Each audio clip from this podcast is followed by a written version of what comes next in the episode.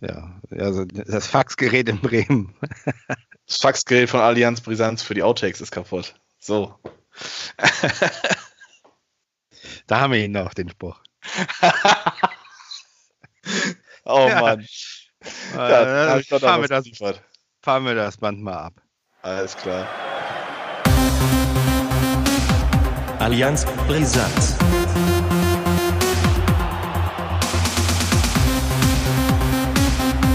Allianz Brisant. Hallo und herzlich willkommen zu Allianz Brisanz, die vierte. Und heute geht es natürlich nur um zwei Themen. Deadline Day und das Spiel des SV Werder Bremen gegen Arminia Bielefeld. Denn leider ist ja das Spiel des HSV ausgefallen und darauf habe ich mich doch so gefreut. Was sagst du dazu? Ja, zum Ausfall im Nachhinein, also hallo erstmal in die Runde. Ähm, Im Nachhinein ist es ja dann eine Farce gewesen für den HSV, denke ich, ne? Ich habe gelesen, der Busfahrer, der Busfahrer und der Ersatztorwart, wo ich dann schon denke, äh, na gut, äh, wenn der Rest negativ ist, müsste es doch eigentlich gehen, aber ähm, nee, offensichtlich geht es nicht und die mussten jetzt erstmal wieder in Quarantäne. Und einen Tag später ähm, dann hieß es, naja, Kommando zurück, sind doch alle negativ, äh, alles gut. Ja, und dann ist natürlich jetzt das Problem, die schöne, grandiose Länderspielpause haben wir letztes Mal schon kurz angerissen, auf die wir herrlich. uns ja total herrlich ja, freuen. Endlich. Und äh, jetzt habe ich gelesen, die können das Spiel, glaube ich, erst in 14 Tagen, glaube ich, nachholen äh, in, der, in der englischen Woche. Und äh, ja, das, das Blöde ist halt, dass man so ein bisschen aus dem Tritt ist. Ne? Das, man hat gerade so einen Lauf genommen und jetzt ist diese Pause da. Mhm. Das Spiel ist ausgefallen. Ja, jetzt muss man im Grunde genommen wieder so ein bisschen reinkommen in die ganze Materie und das dann wahrscheinlich ja mit dem Auswärtsspiel in, oh, ich glaube in Fürth ich weiß es gar nicht, äh, das musst du recherchieren, du bist am Netz. Ich glaube in Fürth oder ich meine in auch, Haus, ich meine auch in Fürth. Ja, beim, beim, Kleeblatt in der ehemaligen Trolley-Arena, glaube ich, mit Gummibärchen-Arena, ne?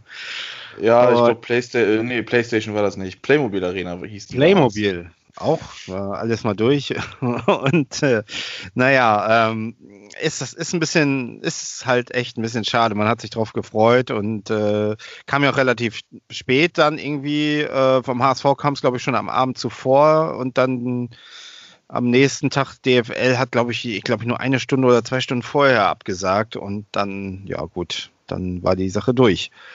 Und ja, so sind Vater Beigeschmack ist natürlich, dass äh, eine Woche vorher beim FC Schalke 04 beim Spiel gegen den SV Werder Bremen, das stand ja sogar auch auf der Kippe wegen eventuellen Corona-Fällen beim FC Schalke 04.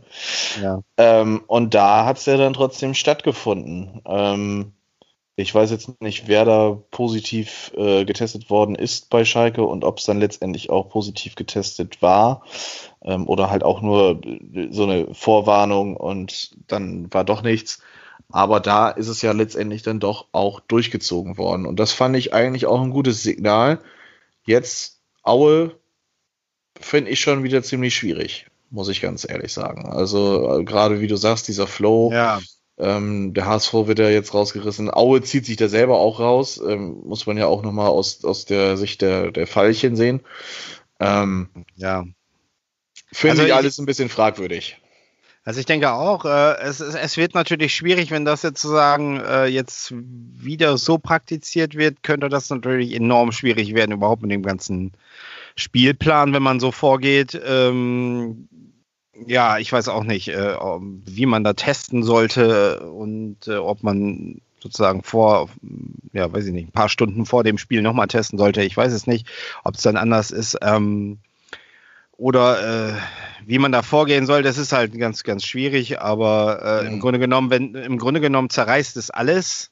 Ja, ne? Wenn absolut. das so, so praktiziert wird, dann äh, sehe ich da also große Schwierigkeiten, wie die Saison äh, eigentlich über die Bühne laufen oder gehen soll. Also das, äh, ja, ähm, keine Ahnung also das im Grunde genommen können sie ja froh sein, dass jetzt die, die ähm, Länderspielpause ist, weil würde jetzt Aue in 14-tägige Quarantäne gehen tatsächlich, dann hätten wir natürlich schon wieder arge Probleme, ne? Absolut, absolut. Nee, aber auch äh, nochmal zum Schalke-Beispiel zurück. Ähm, dort wurde ja auch sogar kommuniziert, dass wenn dort Spieler positiv getestet worden wären, ähm, dass diese einfach dann rausgezogen worden wären und die Spieler, Ja. die negativ getestet sind, hätten gespielt. Ja, Schalke hätte auch eventuell sogar mit der U19-Bundesligamannschaft spielen müssen, wenn sie Pech gehabt hätten. aber das ist ja Ähm, kein Pech für die. Ja, ja, ich glaube, im Nachhinein wäre es vielleicht sogar ganz clever gewesen. Aber davon abgesehen, ähm, wieso wird da bei Aue jetzt eine Ausnahme gemacht? Es handelte sich nach dem, was, also ich wusste jetzt nicht, wer da positiv getestet worden ist anfangs. Äh, es handelte sich um einen Ersatztorhüter und den Busfahrer. Ähm, Ja. Also ist schon ziemlich grenzwertig, wie ich finde. Ja, finde ich auch. Und äh, wie gesagt, ich äh, dachte, jetzt kann äh, Terodde seine Torfahrt äh, fortsetzen, sozusagen. Und äh, dafür war er dann abends im Sportclub, war auch ganz nett, sympathischer Auftritt, guter, guter Typ. Ähm, und zwischenzeitlich ist dann ja auch beim sogenannten Deadline Day oder auf den letzten Metern der Transferperiode einiges passiert. Da kommen wir dann gleich nochmal drauf. Also wie gesagt, der HSV äh, jetzt erstmal ähm, ein Testspiel haben sie, glaube ich, gemacht. Ähm, und also HSV gegen HSV sozusagen, aber ich weiß gar nicht, wer, ja, die A11 gegen die B11, wer da jetzt gewonnen hat. Ähm, und ich glaube, am Donnerstag wird das Testspiel stattfinden ähm, mit dann schon Ulreich und mal sehen gegen wen. Das habe ich jetzt, ich habe nur gelesen, HSV macht ein Testspiel am Donnerstag. Naja, gut, ähm, wird vielleicht übertragen, dann kann ich ein bisschen Fußball gucken und mir meine Schlüsse daraus ziehen. Ähm, aber zumindest waren, waren ja die anderen Partien alle nicht gefährdet und so konnte natürlich auch der glorreiche SV Werder Bremen drei Punkte einfahren. Ich habe das Spiel nicht gesehen, weil ich war in Stadthagen. Deswegen musst du mir jetzt erzählen, also ich habe nur ein bisschen drüber gelesen, äh, musst du mir jetzt erzählen, äh, was für ein gran grandioses Spiel das war. Naja, also grandios war, war vieles, aber dieses Spiel nicht. Ähm, in der Woche vorher im Podcast habe ich gesagt, es wird ein 1-1.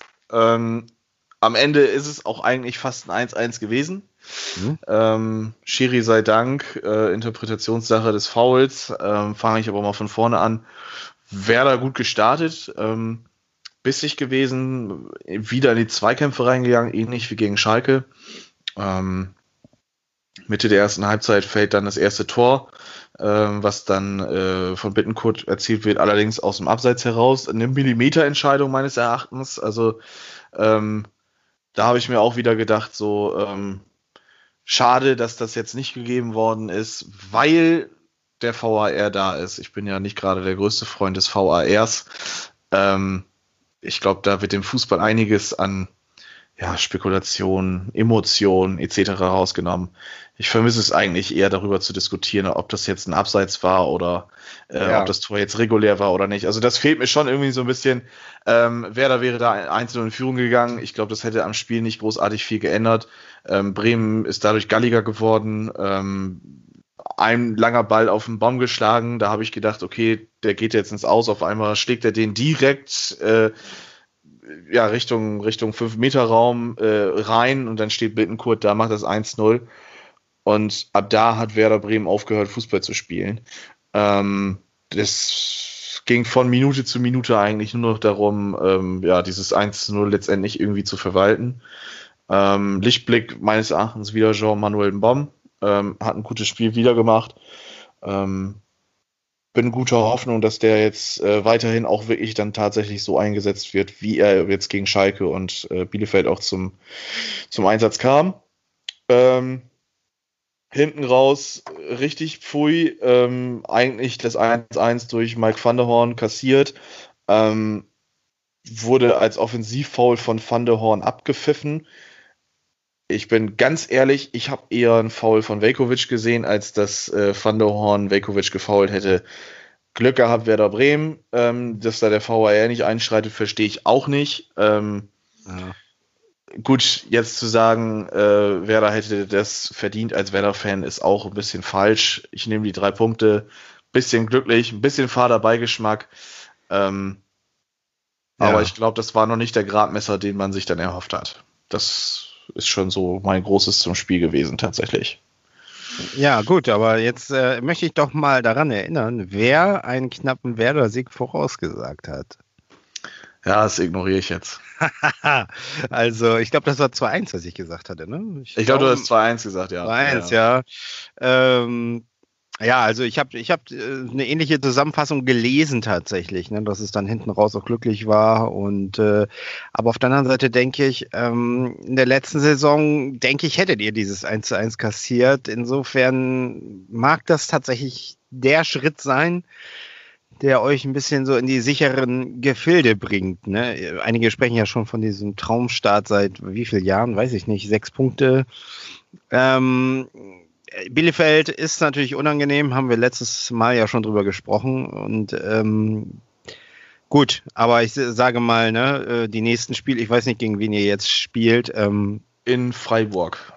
Ja, das sind natürlich so die Partien, äh, ich sag mal, wenn man da wenigstens einen Punkt mitnimmt und, und oder zumindest nicht verliert, ähm, kann man sich stabilisieren. Ansonsten, wenn es da dann schon wieder so ein bisschen wackelt, äh, könnte das wieder nach unten gehen. Aber äh, ja, ich denke, ich denke, da haben andere Mannschaften, die haben sogar noch größere Probleme. Also wenn ich nach Mainz oder nach Schalke gucke, dann äh, oder Köln auch, ne? Ich sag mal Gistol, ähm, das kennen wir ja auch mit unserem Markus. Äh, ja, der, der, ja, der, der guten Start ist schon, ist schon ja. verflogen bei Gisto. Ne? Das war, ja, ja, das ist typisch für ihn. Ne? Das ist typisch. Am Anfang äh, geht es irgendwie mit seinem Pressing äh, bergauf. Äh, kann durchaus was reißen, aber dann verfliegt das dann relativ schnell auch wieder. Und ich bin mir auch relativ sicher, dass der nicht die Saison überleben wird in Köln. Von daher, also es, ähm, es ist so, dass, glaube ich, dieses Jahr da noch einige Mannschaften mehr und eine Rolle spielen und ähm, dass man sich da durchaus, wenn man frühzeitig fokussiert ist, da ein bisschen rausziehen kann. Aber ja, man muss eben abwarten, was so in den nächsten Wochen bis Weihnachten passiert. Und dann gibt es ja die kurze Weihnachtspause, glaube ich, ein, eine Woche oder so oder anderthalb Wochen und dann geht es ja schon weiter. Ja, mal abwarten. Ne? Das Schönste daran ist, dass die Transferphase dann wieder anfängt und die Hoffnung ja. steigt bei den Werder-Fans. Ja. Dass dann mal endlich was funktioniert. das ist ja eine grandiose Überleitung. Ich glaube, jetzt kommen wir doch zu dem zum Punkt Transfers und dem sogenannten Deadline Day. Genau. Vorher hat der HSV ja tatsächlich was eingetütet. Ja. Wo ich ja schon, äh, als wir uns mal privat unterhalten haben, gesagt habe, wieso schnuppert ihr nicht mal bei den Bayern? Und frag mal für ja. den Ulreich an. Da hast du noch gesagt, das ist ja utopisch. Jetzt ist er ablösefrei gekommen und ja. äh, ich denke mal, wird in relativ schneller Zeit eure Nummer, neue Nummer 1 sein. Ja, also ich, äh, es, hieß ja sogar, man hatte, hätte sogar an Nübel geschnuppert, weil ähm, es ging ja irgendwie bei den Bayern, es ist ja so ein bisschen unklar, die Situation will jetzt Nübel tatsächlich erstmal eine Nummer zwei bleiben. Ähm, was ist mit Ulreich? Äh, will der, kann der sich mit der Nummer drei abfinden? Und äh, ja, war ja alles ein bisschen unklar. Ich glaube, man hat an beiden Keepern geschnuppert und dann relativ schnell äh, zügig äh, festgestellt bekommen, dass, ähm, dass das mit Nübel nichts wird. Und dann hat man glaub, sich, glaube ich, auf äh, Ulreich fixiert. Man stand ja auch schon so ein bisschen eine Zeit lang in Kontakt, so wie ich das mitbekommen habe. Und ähm, ich habe ja schon vor Wochen gesagt, äh, dass, äh, also so im Gegensatz zu einigen Fans äh, oder was ich so gelesen habe, die ja meinten, ja, man kann durchaus mit Heuer Fernandes und mit Mikkel in die Saison gehen. Äh, das halte ich für, also, also ich halte es für falsch. Weil ähm, Heuer Fernandes braucht sich nur verletzen, dann haben wir Mikkel. Äh, Mikkel ist ein Top, Top-Junge, also der ist mit voll, voller Leidenschaft dabei absoluter Teamplayer, gut fürs Mannschaftsgefüge, aber ob er derjenige ist, der äh, hinten für Stabilität sorgt, also da habe ich doch so meine argen Zweifel, zumal er ja eigentlich keine Spielpraxis hat über die Jahre hinweg. Also er hat ab und zu mal ein Spiel gemacht, war dann da, äh, hat auch ganz solide Leistung gezeigt, aber also der braucht, äh, der hat natürlich überhaupt keine Spielpraxis mehr und und äh, nach nach dem Abgang von Pollersbeck äh, war für mich also ganz klar, man braucht einen äh, vernünftigen, guten, ambitionierten Torwarten, nicht eine Nummer drei oder eine Nummer zwei, eine potenzielle, sondern wirklich jemanden, der der die Nummer eins beansprucht und äh, der auch Heuer Fernandes sozusagen Druck macht. Ansonsten bringt das gar nichts. Also man braucht da auch eine gewisse Konkurrenzsituation auf dieser Position, finde ich. Und äh, die Namen, die da so ge erst gehandelt wurden, habe ich ja auch gesagt, so dass ähm, ich weiß ja nicht, ich weiß ja nicht. Es ging ja immer so, es ist ja über dem HSV schwebt ja immer so diese Wolke der, ja, wir müssen doch auf Entwicklung und, und. Nachhaltigkeit setzen und auf die Jugend setzen. Das wird aber so immer, äh, ich sag mal, das ist schon so ein. Totschlagsargument, das wird immer wieder gebracht. Äh, für mich ist das mhm. einfach, ist das zu undifferenziert. Ich äh, ich finde einfach, man muss, man muss halt auch gestandene Spieler dazwischen haben, wo sich junge Spieler dran entwickeln können. Äh, ne? Natürlich nehmen die den Platz erstmal weg, das ist klar. Ne? Aber für mich ist jetzt Ulreich auch nicht eine, eine, eine Notlösung oder so. Er hat ja nun wirklich einen lang, langfristigen Vertrag unterschrieben und bekommen. Das ist also für mich nicht irgendwie eine Laie, so ein halbes Jahr, so nach dem Motto, wir müssen jetzt mit ihm unbedingt diesen Aufstieg äh, auf Krampf schaffen, auch wenn das die ganze Journalie schreibt. Ne, natürlich ist das so und das muss wahrscheinlich auch so sein. Der Anspruch muss so sein, aber ich finde, der HSV ist, tut gut daran, das nicht äh, offensiv zu postulieren nach draußen, sondern das intern zu kommunizieren und, ja. und weit, weiterhin so diese Maxime wie Bolt und Tune das machen. So, äh, wir schauen erstmal von Spiel zu Spiel. Wir wollen natürlich, wir im Grunde genommen jedes Spiel gewinnen. Diesen Anspruch muss man haben, aber ähm, und dann sehen wir am Ende, was bei rauskommt. Das finde ich also natürlich besser, als jetzt jede Woche äh, immer vom Aufstieg zu faseln, was ja Hacking dann auch irgendwann auch übernommen hat von der Presse. Das war für mich ein großer Fehler und äh, jetzt schweife ich ab. Also mit, mit, mit Ulreich, äh, ich denke, das ist eine Top-Lösung. Also was will man mehr? Also was ich kann die. Champions League-Sieger, deutscher Meister, ja, Pokalsieger. Also Anteil ist natürlich gering gewesen. Der Anteil ist gering, ja, aber, aber er, er, war ja vorher auch eine Konstante in, in Stuttgart und, äh, und er hat ja auch eine Saison fast komplett den Neuer vertreten. Ich wollte gerade sagen, also das hat er ja dann auch wirklich relativ solide gemacht. Champions League gemacht. gespielt. Genau, und soll auch, soll auch sehr loyaler Spieler sein.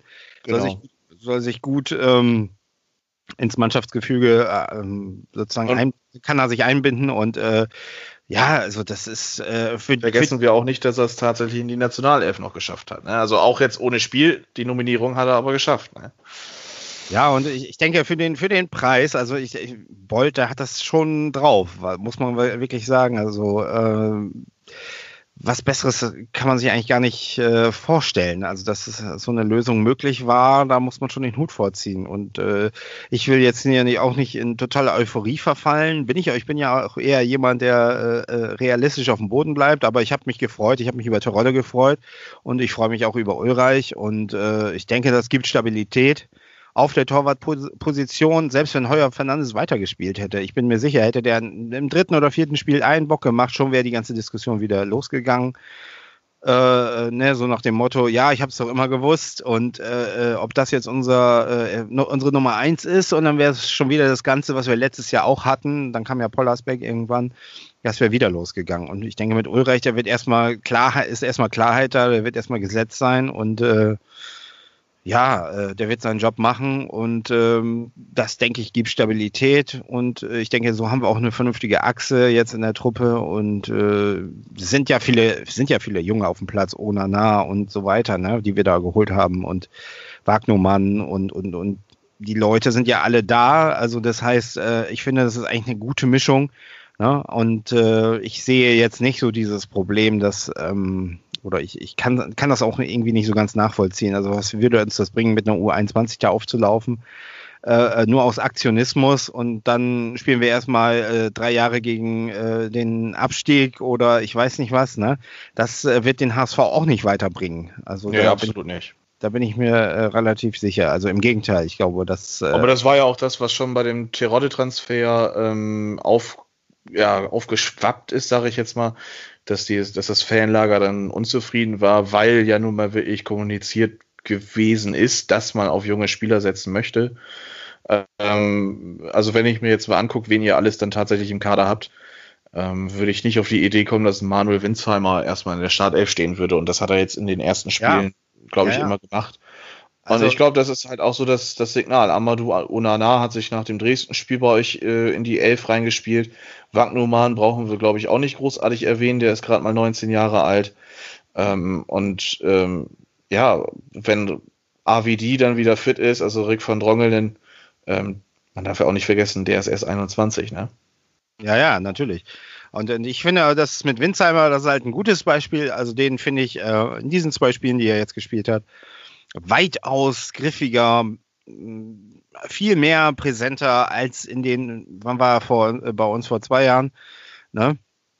Äh, nee, vor anderthalb Jahren so, so, ne? Der ist ja dann ausgeliehen worden nach Bochum, ne? Und, mhm. äh, und, und viel griffiger jetzt, wo eben auch Terodde da ist und man merkt es, dass es eben dass er da auch von partizipieren kann, von dieser ganzen Nummer. Und äh, ich denke, da, da wird er von lernen und wahrscheinlich auch wachsen. Und äh, ja, vielleicht ist es ja der nächste Rolle, man weiß es nicht. Aber ich denke, er hat auf jeden Fall Potenzial und das merkt man jetzt eben auch. Und deswegen daran sehe ich eben auch, dass es gut ist, so einen gestandenen Stürmer da vorne zu haben.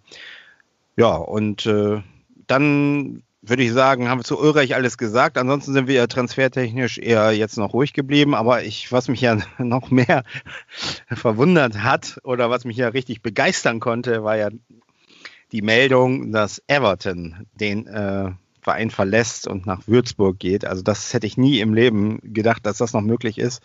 Ich hätte ja eher mit Jung gerechnet. Da waren ja viele Spekulationen, dass man den äh, vielleicht loswerden kann. Aber ja, jetzt ist es Everton und damit habe ich nur wirklich gar nicht gerechnet, ne, dass sich dann Abnehmer findet. Und Magath hat wohl offensichtlich seine alten Kontakte spielen lassen und äh, jetzt ist er in Würzburg und äh, wünsche ich ihm viel Erfolg und vor allen Dingen Verletzungsfreiheit. Äh, ja, also bei uns hat er, glaube ich, vier Spiele gemacht und 100 Minuten oder so. Keine Ahnung, es, es war wirklich, ähm, ja, es ist wirklich ein Trauerspiel gewesen. Also er war kaum auf dem Platz und hat sich verletzt, so war das eigentlich, ne?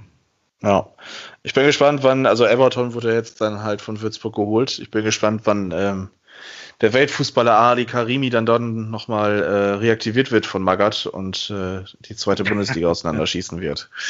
Ich bin gibt's mal gespannt. Noch, ja, Grafitsch gibt's doch auch noch, den kann er doch auch noch holen, oder? Och, der wird da bestimmt noch ein paar Legenden zurückholen. Es ist für, ich vertraue mal auf unseren Quelix.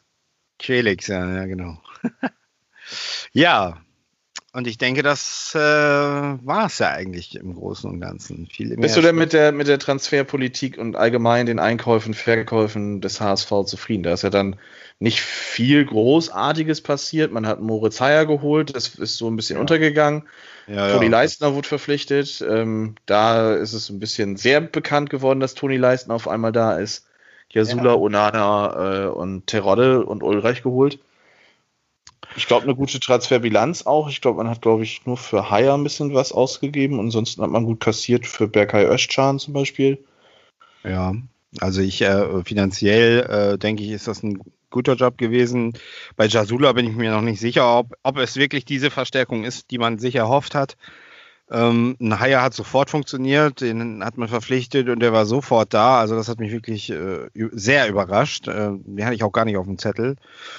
Äh, Leisner muss man abwarten, kam mir in den ersten in den, im ersten Einsatz doch sehr, ähm, nee, ich sag, mal auf, ich sag mal auf dem Platz jetzt, ne, kann man mir ein bisschen, ja, kann man mir ein bisschen, noch ein bisschen, äh, ja, wirkte wie ein Fremdkörper, war noch nicht so richtig irgendwie integriert. Ich weiß auch nicht, ob das funktionieren wird. Hm, also mich haben äh, Ambrosius und Haier bislang mehr überzeugt, aber äh, gut, es ist am Anfang, er hat erst ein Spiel gemacht, äh, der wird zu seine Einsatzzeiten mit Sicherheit bekommen, ist ein erfahrener Mann, ähm, ja, äh, muss man abwarten. Aber wie gesagt, Jasula bin ich noch so ein bisschen skeptisch, also das äh, war noch nicht so das Wahre, das Gelbe vom Ei bislang.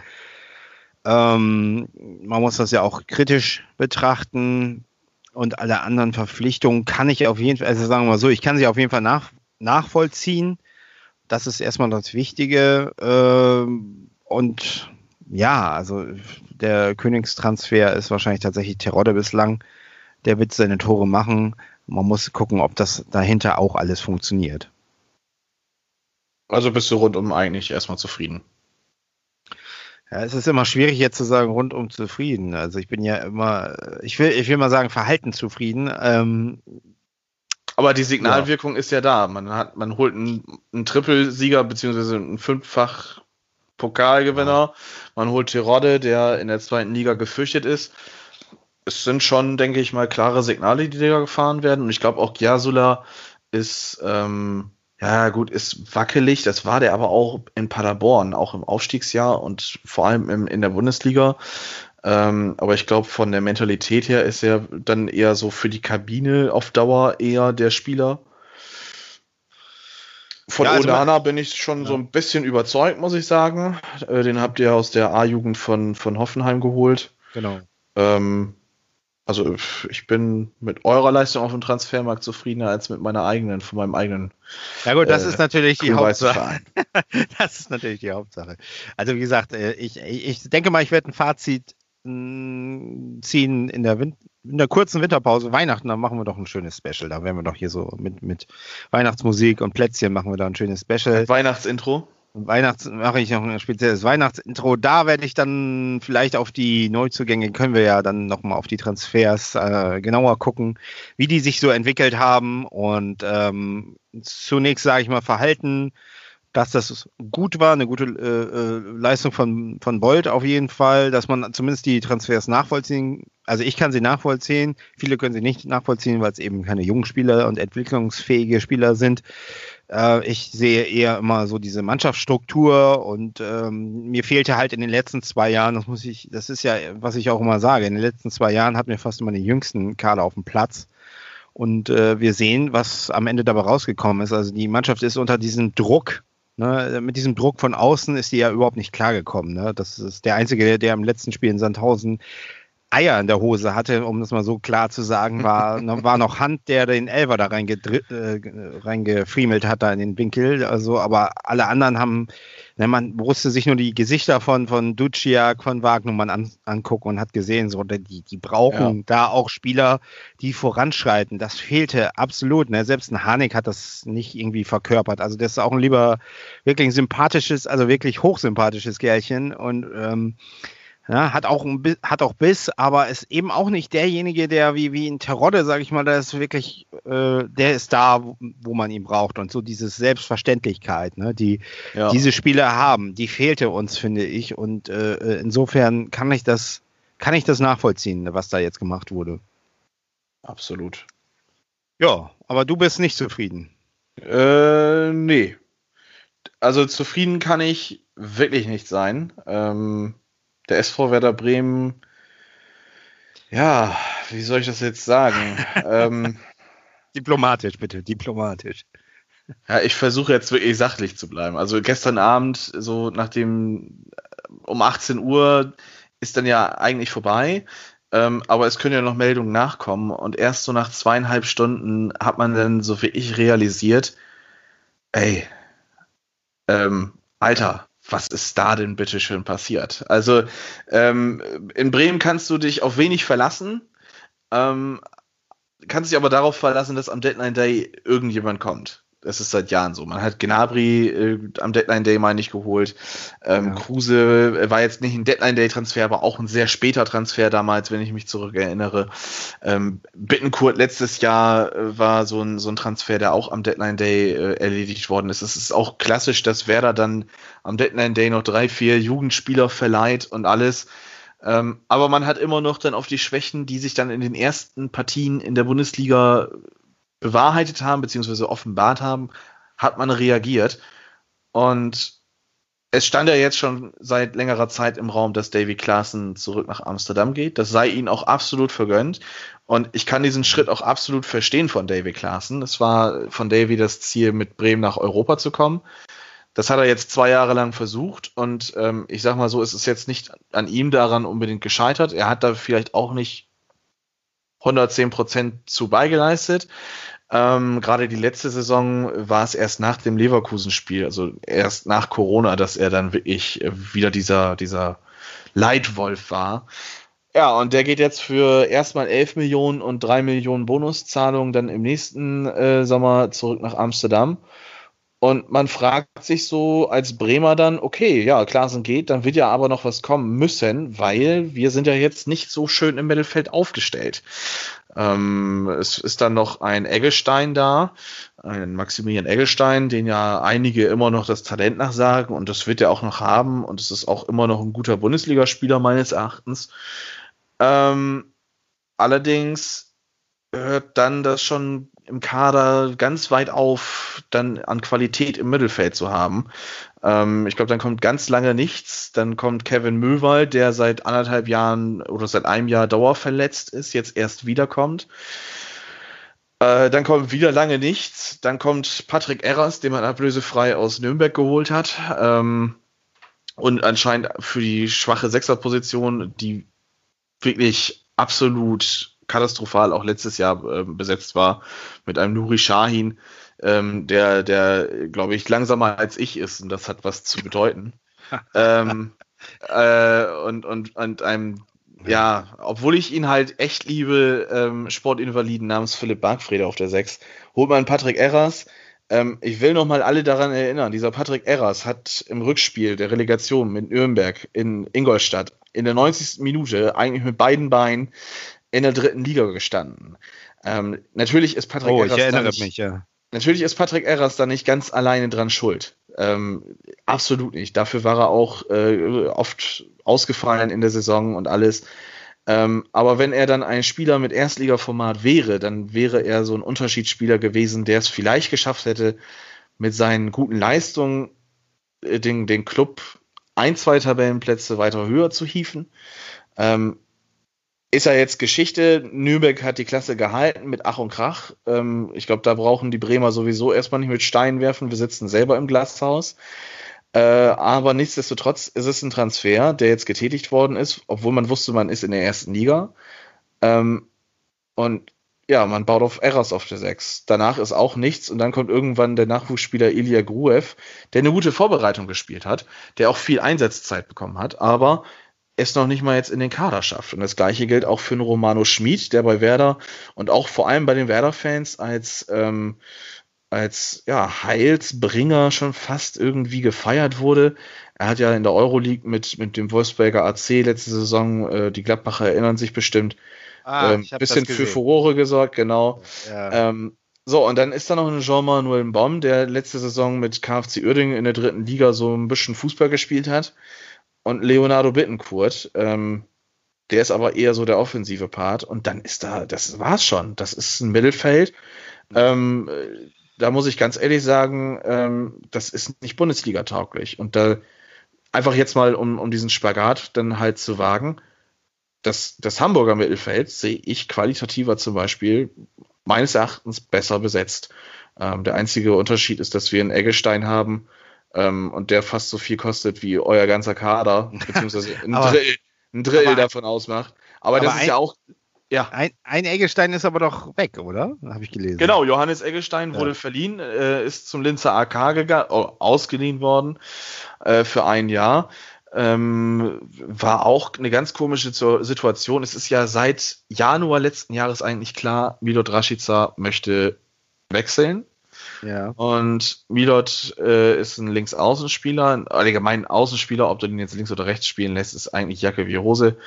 Ähm, aber dass dann das Gerücht auftaucht, Eggestein wechselt oder steht vor Wechsel und Rashica war ja dann auf einmal aufgeploppt, dass Leverkusen da dran war. Und ich habe im ersten Augenblick gedacht, boah, geil, dann kriegen wir den ja auch noch los und dann kann ja Jojo Eggestein eventuell bleiben.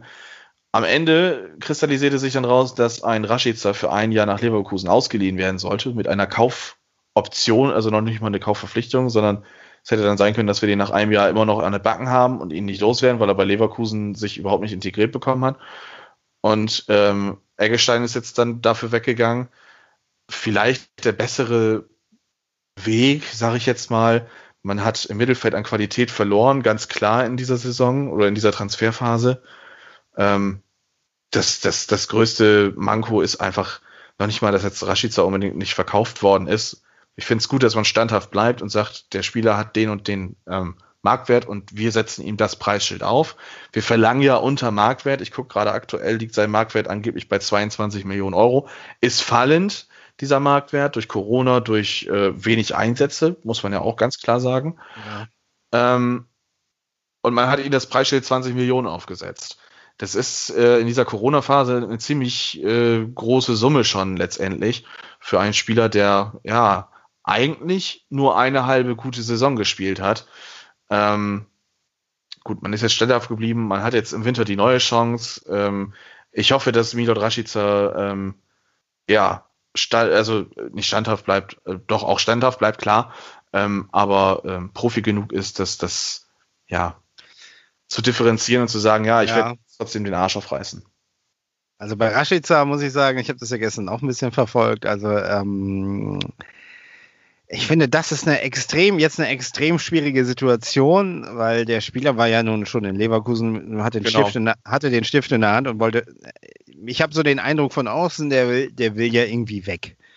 Und äh, jetzt ist er eben nicht weg und hat ja auch irgendwie wenig Spielzeit. Er ist ja auch kaum noch zum Einsatz gekommen und äh, ja, äh, ich frage mich, was geht in dem Spieler vor? Wie soll der sich äh, oder wie wird der sich in den nächsten Wochen, Monaten motivieren, alles zu geben für den Verein? Ähm, also ich glaube, das ist schon, ist schon schwierig. Ähm, ich weiß ja auch nicht, wie es weitergeht, ob er jetzt äh, im Winter dann geht oder ob er, ähm, ne, also was er gedanklich fordert. Ich glaube, er kann auch noch, äh, die können ja auch noch hier ähm, in andere äh, Ligen wechseln. Ne? Äh, das geht ja noch, glaube ich. Ne? Russ was ist das, Russland oder sowas? Ja, ich glaube, Russland hat noch auf. Russ, ich glaube, China kann er auch noch hin, aber ich glaube, ja, das ist gut, überhaupt äh, nicht sein Ziel. Ähm, ich glaube, er, er, hat ja bewusst gesagt, er will in der Bundesliga bleiben. Ja. Ähm, er hatte ja die aber Möglichkeit, in England Fuß zu fassen, aber selbst da hat er ja auch keine Lust zu gehabt. Also was ich, was ich halt sehe, ist, der Spieler ist zwar noch da, aber eben die Frage ist eben, äh, ähm, es wird immer was im Hinterkopf Parkett. Was, es wird immer im Hinterkopf bleiben, so eigentlich wollte er ja weg und eigentlich genau. hat er einen Stift in Leverkusen schon in der Hand gehabt und wenn er dann ein, zwei Spiele macht und dann vielleicht auch nicht unbedingt gut ist, dann wird es richtig krachen, glaube ich. Äh, dann werden, werden alle sagen, ja, der ist ja gedanklich nicht mehr bei Werder und so. Also das ist, glaube ich, eine Baustelle, die der natürlich trotzdem, der ist zwar da, aber ob das so gut ist, weiß ich eben nicht. Ne? Ähm, und ähm, also was ich sehe, ist, also was mit, dass ihr mit Klaassen äh, mit, mit Sicherheit, das ist auf jeden Fall ein großer Verlust, weil ich den habe ich immer so äh, wahrgenommen als einer, der voranschreitet, immer total Energie hat und, und, und auf dem Platz voranschreitet und Mentalität ja. an den Tag legt. Und das ist, glaube ich, äh, schon, schon ein großer Verlust, so, so einer, der äh, so ein bisschen die, die, Meute, die Meute auf äh, hetzt, würde ich jetzt nicht sagen, aber so ein bisschen aufrüttelt, ne? Und, und das, ja, ja weiß also ich David Klaasen war letztendlich eher der Kapitän der Mannschaft als Niklas Moisander. Ähm, Klaasen ist derjenige, der da mal seine Mitspieler angeschrien hat auf dem Platz, wenn da, ja. wenn da was nicht gelaufen ist. Und ähm, das wird das sein, was, ähm, was Werder absolut fehlen wird. Also ein Eggestein reißt sein Maul nicht auf, ein ähm, Moisander erst recht nicht. Ähm, und dann, ja gut, dann hast du einen, Lu äh, Lukas, einen Niklas äh, Füllkrug und dann sehe ich ja, da eigentlich niemand mehr ja, als ja. großen Leader, Anführer. Ja, also der Füllkrug, sagte ich ja letzte Woche schon, der Füllkrug ist, ist wahrscheinlich derjenige, der, der so die, der die Lücke, jetzt kommt das Wortspiel, füllen muss. Der, der, die Lücke muss die Lücke füllen. Und äh, ich glaube, das ist tatsächlich so die, der Hoffnungsanker äh, für, für Werder, ne, äh, Füllkrug. Und der muss natürlich aber auch erstmal eine stabile Saison, also verletzungsfrei durchkriegen. Äh, und seine Tore wird er machen, wenn er dann spielt, denke ich auch. Das ist so ein bisschen wie Terodde bei uns. Äh, der ist mit Sicherheit äh, jemand, der äh, das so an den Tag legt. Aber wie gesagt, wenn es hinten im Mittelfeld schon anfängt oder irgendwie wenig kommt, wird es natürlich auch wieder schwierig. Äh, aber wie gesagt, ich, was ich sehr witzig fand, ist ja, ich habe heute bei Twitter gelesen, hier unser guter alter Freund Bennett hat es ja, ja äh, Zitat. Grade, wolltest wollte du gerade äh, einlenken? Denn ja. der, der Hauptprotagonist bei Werder Bremen gestern Warum? war ja jetzt nicht äh, unbedingt Rashica oder Klaassen oder der auf einmal als Märchen deklarierte äh, Marco Grujic, sondern tatsächlich Baumann. Und da hat dann uns äh, heute Morgen, ja doch, heute Morgen hat dann äh, ein langjähriger Kumpel von mir äh, und auch Mitschüler schon damals, also ich kenne ihn schon echt lange, uns ähm, ja eine Frage gestellt auf Twitter. Möchtest du das vorlesen oder soll ich es vorlesen? Ach du ruhig, das ist ja dein Metier, weißt du, ich bin ja kein, ich habe ja mit Bremen nichts zu tun, weißt du ja. Alles klar. also, Bennett Hodi schreibt auf Twitter heute Morgen, ähm, Baumann kommentierte Werders Transferstrategie zunächst mit Humor. Äh, er zitiert, grundsätzlich sind wir ja immer für Überraschung gut und die Überraschung dieses Mal ist, dass wir keinen Spieler mehr verpflichtet haben. Ist die Überraschung geglückt, fragt Bennett. Ähm, die Überraschung ist geglückt. Ja, ich habe auch darauf dann relativ zügig ähm, geantwortet. Ähm, Gehe ich jetzt noch mal so ein bisschen intensiver drauf ein. Die Überraschung ist geglückt, nämlich, dass Baumann eindeutig bewiesen hat, dass er einfach nicht kompetent genug ist. Äh, also, wie ich ja schon vorhin anklingen lassen habe, ähm, ist es so, dass, dass ich so meine zwei, drei Stunden gebraucht habe, um zu realisieren, was da passiert ist. Und ähm, es ist ja dann auch immer mehr in die Presse gekommen und äh, die Deichstube ähm, hat dann auch bekannt gegeben, dass äh, Baumann gegenüber der Deichstube auch gesagt hat, dass äh, schon am Tag vorher bekannt gewesen ist, dass man keinen Spieler holen wollen würde oder holen wird, weil die finanziellen Mittel nicht da sind. Und das heißt auch, dass ich mir dann den Grujic nicht leisten konnte. Und wir sprechen hier jetzt von, von keinem festen Transfer, also von keiner Ablösesumme, sondern von einer eventuell kleinen Leihgebühr plus ein Anteil des Gehaltes, das äh, Werder dann zahlen muss. Und wenn ich 11 Millionen einnehme und ich, ich schätze jetzt mal, klar sind wir drei, dreieinhalb Millionen bei Werder verdient haben, ähm, im Budget frei werden und ich mir diesen, diesen Grujic oder von mir aus auch ein Arne Meyer, der vom, vom, von, von der Position und vom, vom Typen ungefähr das auch gewesen wäre, was Werder eventuell gebraucht hätte, der geht nach Bielefeld und Bielefeld hat einen weitaus kleineren Etat, hat aber weitaus mehr geschafft in dieser Transferphase. Also da auch nochmal Kompliment in Richtung Bielefeld. Ähm, aber was Werder gemacht hat, ist eigentlich ähm, von vorne bis hinten zu schnarchen. Es hat ewig gedauert, um, um bekannt zu geben oder sich dafür zu entscheiden, dass man äh, einen Vertrag von Landkamp und Bartels und Bargfrede nicht verlängern wird. Das hat schon alleine viel zu lange gedauert. Da war schon irgendwie Mitte Juli und äh, die Transferphase hat angefangen. Dann holt man einen, einen Errors. Die Meinung habe ich ja schon bekannt gegeben. Ähm, und dann passiert lange nichts. Dann äh, taucht das Chong-Gerücht auf. Tahif Chong, ein, ein 20-jähriger äh, Niederländer, ähm, den man von Manchester United ausleihen möchte. Und selbst dieser Transfer hat sich ja dann noch gezogen. Es war ja jetzt nicht so, dass die, dieses Gerücht taucht auf und 24 Stunden später ist es dann durch, so wie es ja oft bei Gerüchten dann ist. Äh, sie werden dann konkret und schwuppdiwupp ist er dann da. Nein, dieser Transfer hat sich dann auch noch über eine Woche oder neun Tage gezogen, weil Werder sich nicht einig werden konnte über das, über die Gehaltsaufteilung, zu welch, zu wie viel Prozent Werder den, den Anteil übernimmt für Chong, weil man sich auch ein Tahif Chong, ein 20 wir sprechen hier von einem 20-jährigen Jugendspieler, der wird in England vielleicht ähm, seine drei, vier, vielleicht auch sogar fünf Millionen schon verdient. Weiß Gott, was der da für einen Vertrag bei, bei Manchester United unterschrieben hat. Aber dass ich dann da auch nicht vernünftig und schnell die Lösung finden kann, ist für mich auch schon so, so, ein, so, ein, so ein Teil an Armutszeugnis. Und ähm, dann ist ja auch noch, noch später wiederum auch in der Deichstube bekannt gegeben worden, dass ähm, Baumann sagt, dass wir einen Sommer erlebt haben, der ähm, in dem wir genauso viel eingenommen haben, wie wir ausgegeben haben. Wir haben eigentlich nur die 11 Millionen jetzt von, von Klasen eingenommen, die jetzt aufs Konto gebucht werden und die 3 Millionen kommen ja dann in ein paar Monaten noch dazu. Ja. Ähm, dann sind wir erst bei 14 Millionen. Das heißt, wir haben jetzt erst theoretisch den Bittenkur-Transfer und den Toprak-Transfer wieder reingeholt. Das heißt, wir sind jetzt bei Null, wo ich mich dann fragen muss, wollte man unbedingt einen Toprak behalten und hätte man auch einen Bittenkurt behalten, wenn diese Kaufverpflichtung nicht da gewesen wäre. Ja. Und das ist dieser bittere Beigeschmack, den man jetzt hat, denn letztendlich hat Baumann zwei seine Fehler mit ähm, Klaassen ausgebügelt. Und wenn ich dann jetzt in den Sommer reingucke und letztendlich möchte ich ja schon, dass wer da die Klasse hält und ich sehe, dass ein Davy Selke mit ähm, ja, deutlich über seinen Marktwert, über seinen aktuellen Marktwert verpflichtet werden muss, dann schwant mir Böses. Und ja, den wollte ich noch ansprechen, genau. Das ist, das, das ist von vorne bis hinten einfach wirklich, ich habe es dann auf Twitter auch irgendwann geschrieben, ein absolutes Armutszeugnis. Und ich bin der Letzte, der wirklich irgendwelche Köpfe rollen sehen möchte oder sonst irgendwas. Aber ähm, Aichin hat vor Jahren angefangen, diesen Club aufzuräumen. Er hat es geschafft. Er hat den Club auch konsolidiert. Und Werder schrieb schwarze Zahlen. Werder hat auf einmal mit Westergaard und Uja 20, 30 Millionen in einer Transferphase eingenommen. Nur durfte Eichinger nicht weitermachen. Baumann ist eingesetzt worden und seitdem auch jetzt Tim Steiten. Das ist vielen, glaube ich, gar nicht bekannt. Ähm, das ist der Kopf gewesen hinter den Gnabry-Transfer, der Kopf hinter Kruse gewesen, ähm, der Kopf hinter Delaney, hinter Augustinsson, hinter Pavlenka. Das sind alles Transfers, die, die nicht Baumann eingetütet hat letztendlich, sondern die Tim Steiten dann gescoutet und äh, ja, letztendlich dann halt auch irgendwie reingeholt hat. Man darf sich seit Wochen von Baumann anhören, wir haben irgendwelche positive oder irgendwelche kreativen Lösungen, die wir finden werden. Wir haben eine Liste mit Spielern, die wir dann eventuell verpflichten wollen möchten.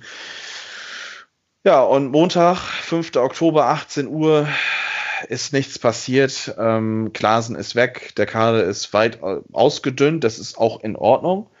Ähm, nur hat man sich, glaube ich, in der Qualität ziemlich weit nach unten bewegt. Und ähm, Baumann hat jetzt in der dritten Transferphase hintereinander ähm, ja ziemlichen Bullshit verrichtet, wenn ich das mal so sagen darf. Also wenn ich zurückdenke, ähm, letzte Sommertransferphase, äh, also letztes Jahr Bittencourt Toprak, ähm, nicht gerade brillant gewesen.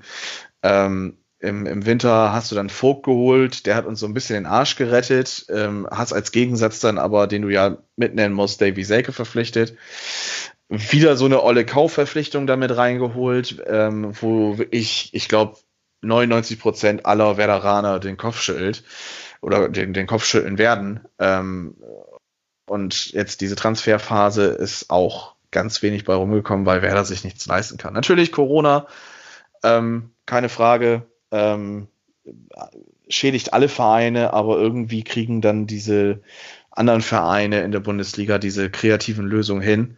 Baumann hat es dieses Jahr absolut nicht hinbekommen. Davor die Jahre hat er es sehr fraglich hinbekommen.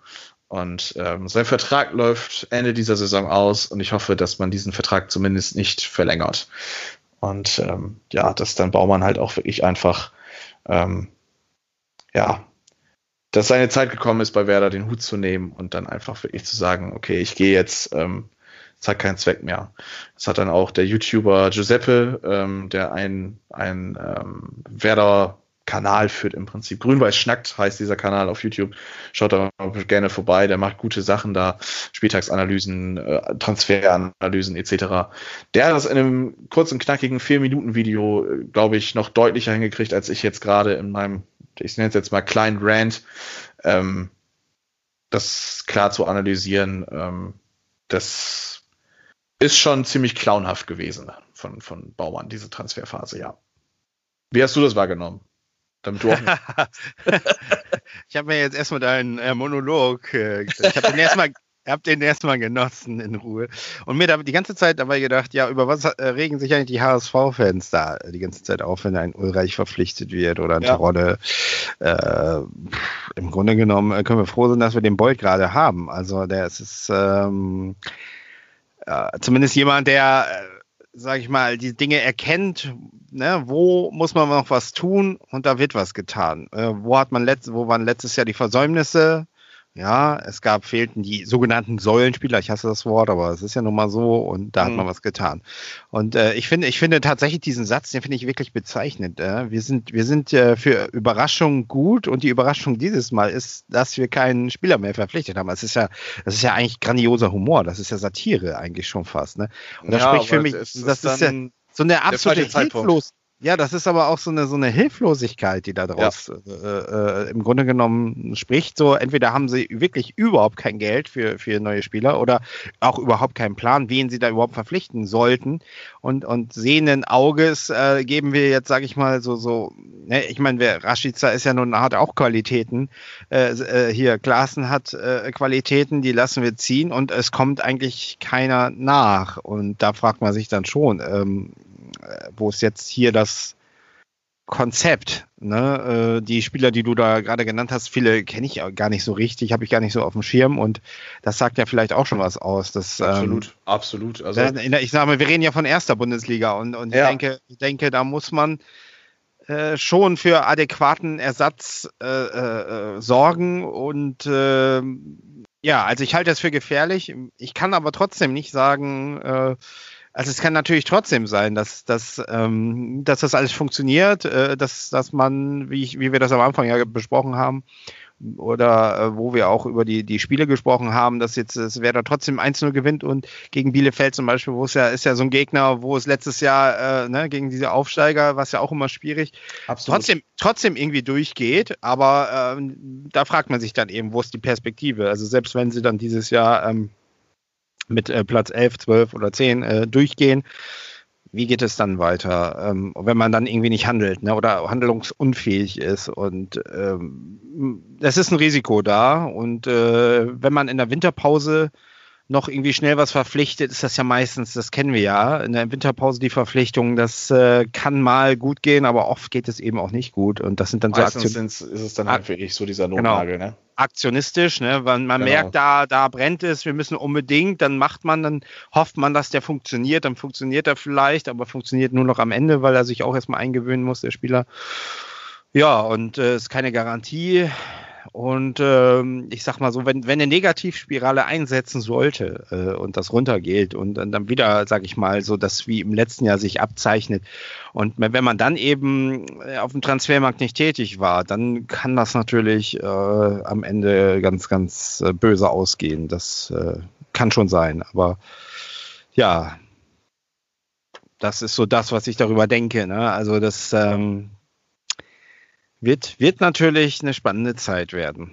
Absolut. Also natürlich kann es äh, jetzt funktionieren. Ähm, man hat jetzt einen, einen Bomb mit in die Mannschaft reingeführt, hat seine ersten Bundesliga-Minuten gesammelt und es gehört ja auch nun mal dazu, dass man, dass man neuen Spielern auch Vertrauen entgegenbringen muss, gerade auch jungen Spielern. Das ist ja auch das Ziel von Werder Bremen. Es ist ja nicht nur der HSV im Norden, der sagt, wir wollen auf junge Spieler setzen in dieser Saison.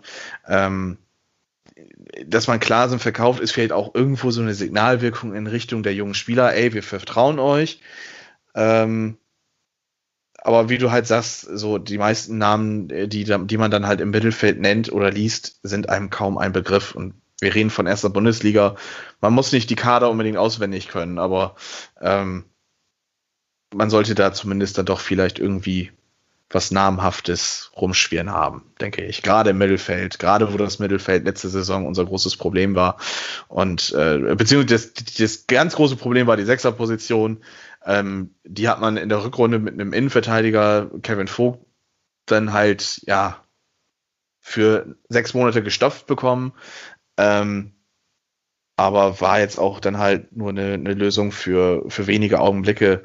Und jetzt steht man da und es sieht noch schwärzer theoretisch aus, als es nach dem Heidenheim-Spiel aussah. Tja. Und jetzt spielen wir so eine Fanfare ein. So dieses da, da, da, da, da, da, da, da, da, da, da. Ja, ja. So geht's mir im Moment. Ich lasse mich aber auch gerne in, in einer ja. Woche ähm, von was anderem dann, in Freiburg. Äh, in Freiburg gibt es dann das äh, grandiose 4 zu 1 bei Streich. Und dann ist die Welt doch in Bremen wieder in Ordnung, oder?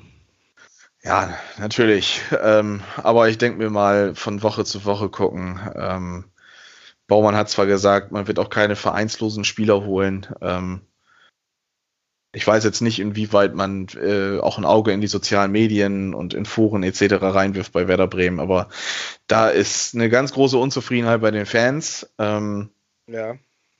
Und vielleicht hat man ja dann doch noch die ein oder zwei Millionen Gehalt dann von Klasen über, ähm, dass man dann da vielleicht dann doch noch mal irgendeinen Spieler findet fürs Mittelfeld, der nicht unbedingt Glamour reinbringt, aber, aber vielleicht ein bisschen Glorie.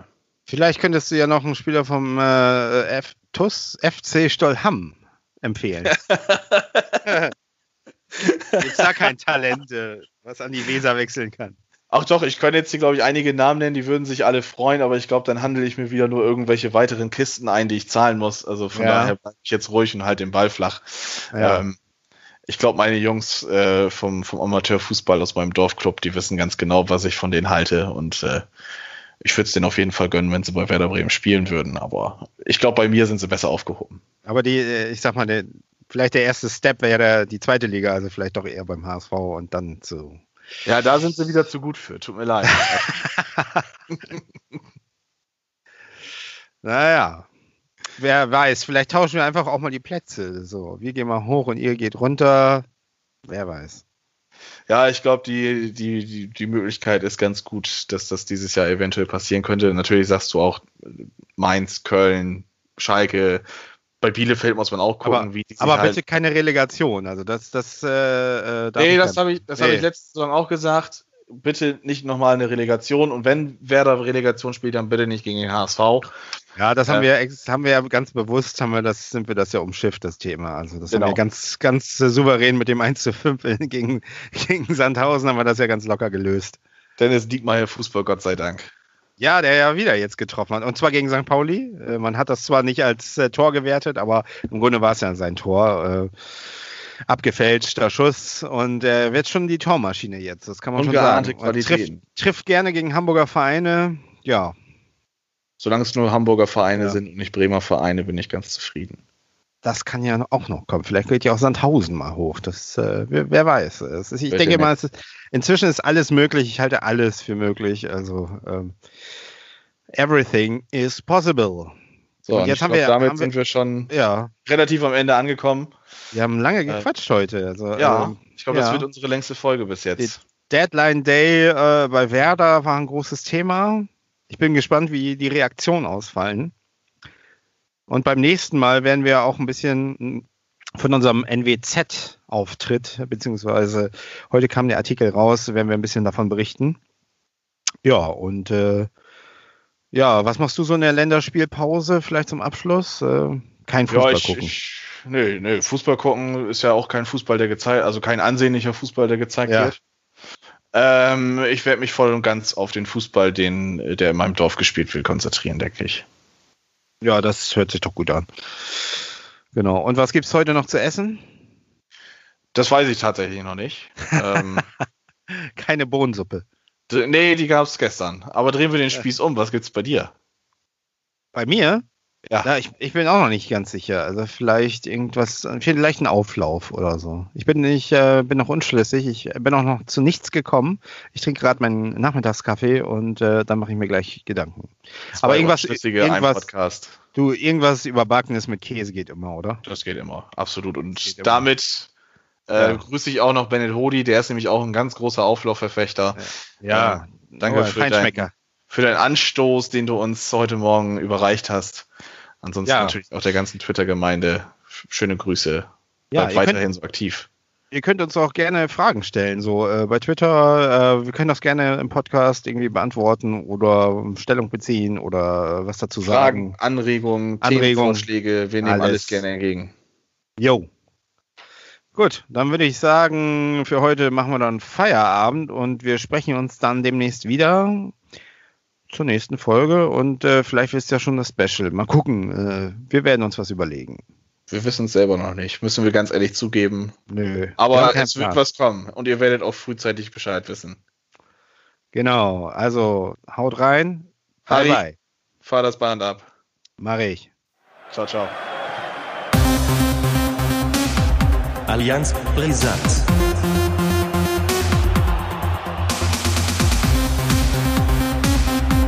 Allianz Brisant.